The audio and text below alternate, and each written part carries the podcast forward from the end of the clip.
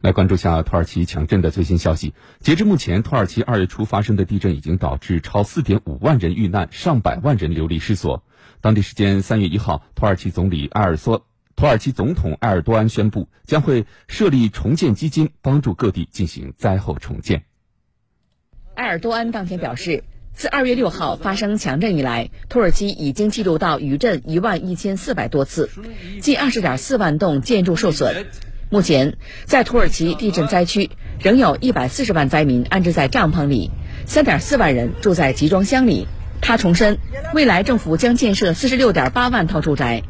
根据世界银行二月二十七号发布的报告，特大地震给土耳其造成了约三百四十二亿美元的直接损失，约合两千三百五十亿元人民币，而恢复和重建工作所需的资金可能是这一数字的两倍。另据多家媒体报道。埃尔多安三月一号在讲话中还暗示，计划于五月十四号举行总统和议会选举，这一日期是强震发生前土耳其执政党初步确定的大选日期。此前，由于强震给土耳其造成重大人员伤亡和财产损失，外界一度传出大选可能会改期的消息。而截至目前，土耳其选举委员会还没有正式宣布具体大选时间。